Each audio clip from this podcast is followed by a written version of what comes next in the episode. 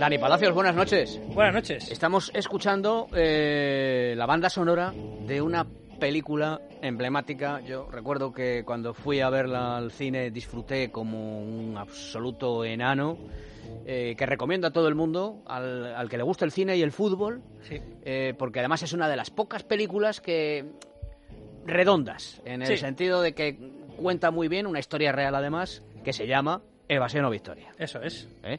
Que, de la- de- que está basada en un hecho real, por supuesto, de la que quieres hablar esta noche. Eso es. Voy a poner un poquito de contexto, voy a recordar un poquito la peli, la película dirigida por John Huston, nada más Huston, y nada menos. Claro, es que lleva la firma de John Huston, pero es que estaban ahí Michael Caine, eh, Sylvester estaba Stallone. Sylvester Stallone haciendo de portero. De bueno, esto es portero. quizás lo único. No que- portero de discoteca, sino de portero no, no, de portero de fútbol. de lo único que eh, quizás flojea un poco en el casting es Sylvester Stallone de portero, pero bueno, también te cae simpático, ¿no? Porque Sí, sí, sí. No- nadie trata de decir que sea un buen portero, ¿no? No, no, Eh, no, no, no. Y estaba, y estaba Pelé. Estaba Pelé, estaba Ardiles, Ardiles. Bobby Moore. Bobby Moore, madre Ah, mía. jugadores madre ahí- mía. Ardiles, que era uno de mis mitos. Ardiles, además, en un momento de la película se ve cómo hace, hace un sombrero, hace una, una bicicleta de un sombrero, eh, pasándose la bola por detrás. Un jugador, un jugador fantástico. Espectacular. Fantástico. Bueno, pues todo tuyo. Bueno, esta película dirigida por John Huston, en aquella época de John Huston, a principios de los 80, donde hacía como peliculillas de encargo, Sí. que no eran de las suyas, no eran de las suyas, como, cine alimenticio. como Annie, efectivamente, o Annie, el musical Annie, que es cine alimenticio. Lo que pasa que él pues lo solventaba con, pues, Claro. como era mano no, era, no, no es el tesoro de Sierra Madre. ¿eh? No, no es el tercero, Para ni, que ni el, ni el entendamos. halcón maltés. Ni el halcón maltés, Ni, lo- ¿eh? ni el oro de los Prichi. Eso es, no. eso es. ese Cine alimenticio. ¿eh? Son películas para, para, pues, para- para comer y para seguir en el, oficio. Bueno, la película, si la gente no la ha visto, pues cuenta la, la- historia de unos, mm, unos prisioneros eh, aliados en un campo de prisioneros nazi. Ojo, en un campo de concentración, un campo de prisioneros. Es decir, son militares que han cogido la contienda los tienen ahí, los tienen ahí encerrados. Eh, este campo de, de prisioneros es el campo de Gensdorf. Lo que pasa es que en un momento determinado de la película, un oficial alemán que es, eh, se llama Von Steiner, que está interpretado por Max von Sydow, Oh, Max von Sydow, por Dios, es que sueco. un elenco extraordinario, extraordinario. visita el campo, este campo de, de prisioneros y los ve jugar al fútbol. Entonces él recuerda su época antes de ser oficial y antes de la guerra, que él también fue jugador de fútbol y le apasiona el deporte. Y lo que hace es ve a estos, a estos eh, chicos jugando al fútbol que son de todas las partes del mundo y decide organizar un partido entre prisioneros y, y- y soldados alemanes. Y sale un partido, una- un partido final que es eh, maravilloso. Hasta la verdad que hay momentos que están muy bien rodados, otros no tanto. Y en el de, pues eh, habla un poco de la épica, de la superación de estos jugadores que en un momento dado deciden no escaparse y continuar el partido. Eh, Bueno, nosotros, sabes que rematamos siempre eh, los programas con una escena de una película de temática deportiva. Sí. Y una de eh, esas escenas es justamente, eh, sin tratar de hacer spoiler para quien no haya visto la película, el momento eh, crucial de la película en la que en, en el descanso del partido deciden no escapar. los prisioneros tienen que decidir si escapan, que es un poco para lo que se ha organizado ese Sí, el partido, en partido, realidad. ellos han, hacen Claro. ese partido precisamente porque Claro. tienen un plan de, es. fuga orquestado por Sylvester Stallone, que es un, poco, es un poco el Steve McQueen de esta película. Efectivamente, efectivamente. Y si escapan o si tratan de vencer al, al equipo cuenta- se dan- integrado por los militares nazis. por militares nazis. Se dan cuenta que ellos son buenos y que creen que pueden ganar el partido, a pesar de que el partido está totalmente amañado. Los- el árbitro, Bueno, obviamente, va con, va con, lo- con- con los nazis. Además, los eh, nazis visten de negro, quiero visten de negro, sí, una- unos, Sí, una- sí, sí, unos uniformes, además, muy bonitos. o Sí, sea, muy bonito, es muy muy bonito. una, una imaginería muy bien cuidada. Y deciden eh, jugar el partido y, y- y- y- y, ojo, la gente recuerda que el partido eh, lo gana el, el- el ej- el ejército aliado, pero no, lo empatan. Al final quedan, quedan empate a tres, no gana nadie. Y al final, eh, en vez de escapar, bueno, se escapan, pero porque la- el público invade el, pu- es. estadio, es. el campo, y se los llevan a él, se, sacan- se quitan las chaquetas y los cubren con chaquetas para que Eso es, se, se- se queden mezclados entre la población. Eh, esta película tiene unas cuantas anécdotas, eh, sobre todo de producción. Porque tiene muchos asesores, tiene... Claro, porque ya te das cuenta que esta película es americana y John Huston, pues de fútbol o soccer, como llaman ellos, no tenía ni papa. Y hay determinadas cosas de la película que incluso como está rodada te das cuenta que no tiene mucha idea porque ellos, la forma de, de rodar el deporte lo, lo conciben de otra manera. Ellos están acostumbrados a, a- a grabar baloncesto, fútbol americano, béisbol, pero el, el- el fútbol no. Y hay momentos de la película que sí que, sobre todo de la mano de Sylvester Stallone, se, da- se- se nota que no tienen mucha idea de fútbol. Eh, se contrató a Gordon Banks como asesor de Stallone. Banks, mi- mítico portero de la selección también, inglesa, claro. que fue campeón del mundo. Sí, sí. Bueno, él le dio unos cuantos consejos, pero Stallone no le hacía, no le hizo ni caso. Ni caso. De, hecho, él se tiró, empezó, mira, esto está tirado, así yo, fíjate, soy Rocky, he hecho de Rocky, he, he practicado boxeo, he practicado otros deportes, este deporte que para nosotros es minoritario, y nada, pues él se tiró como y se, se rompió una costilla, se le sacó, un- se le salió un hombro, porque no hacía caso a, Gordon Banks, porque el, pues ser portero es un puesto de especialista y hay que hacer las cosas de, determinada, de, de una determinada manera.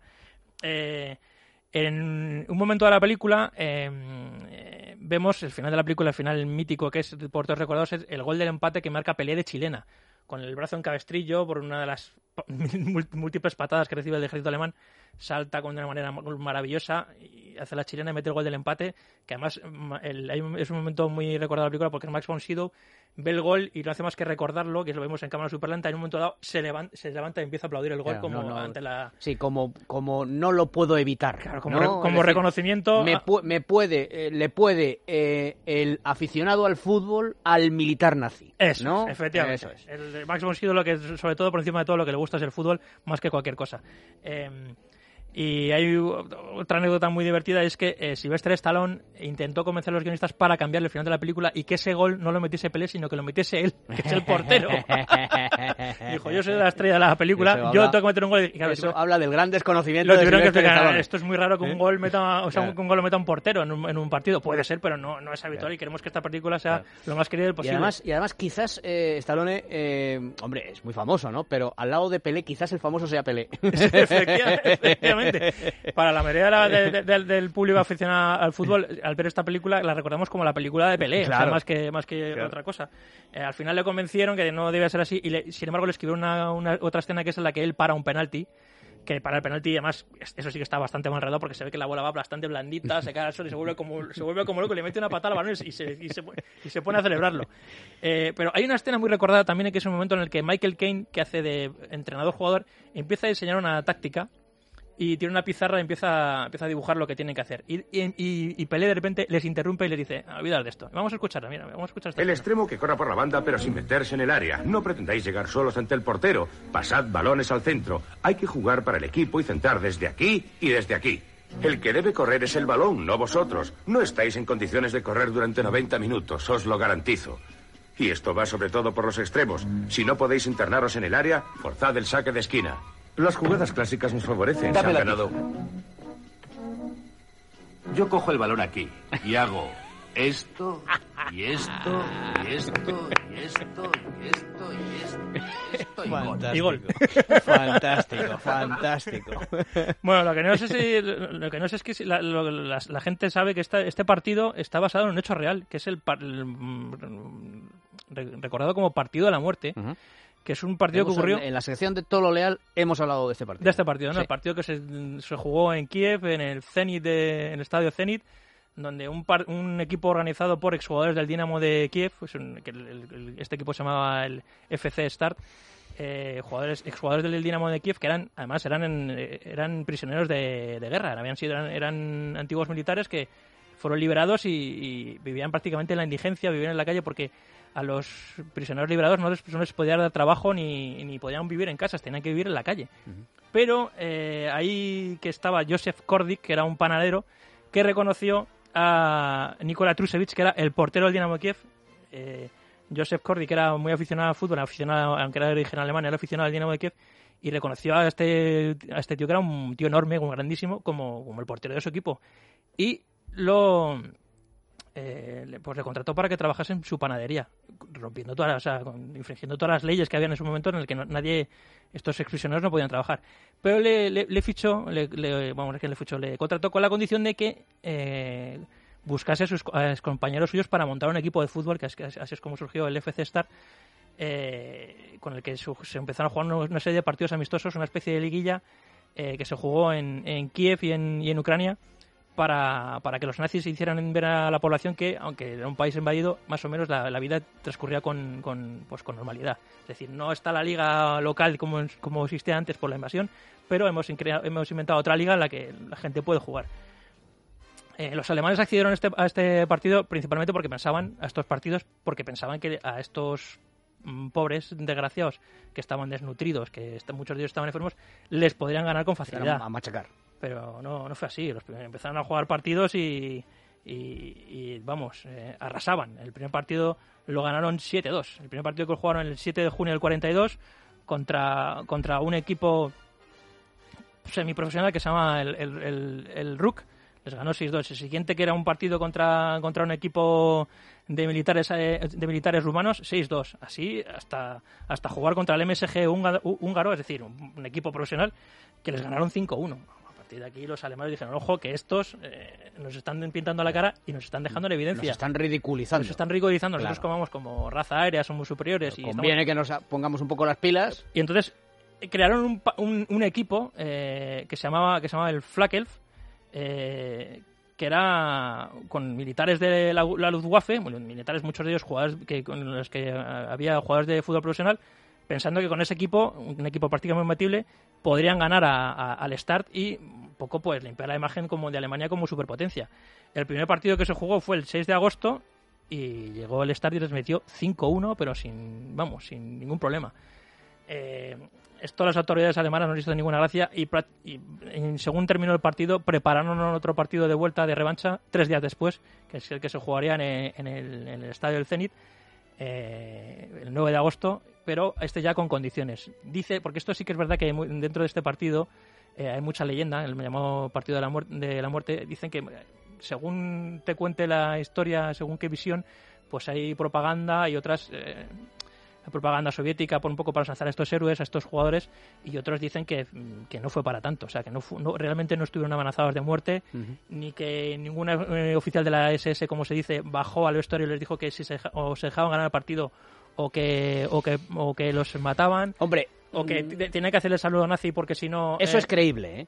Todo eso es creíble. Ahora, que no haya bases históricas que lo sustenten, pero es creíble que los nazis bajaran abajo a amenazarles y le dijeran, oye, porque tenían la sartén por el mango.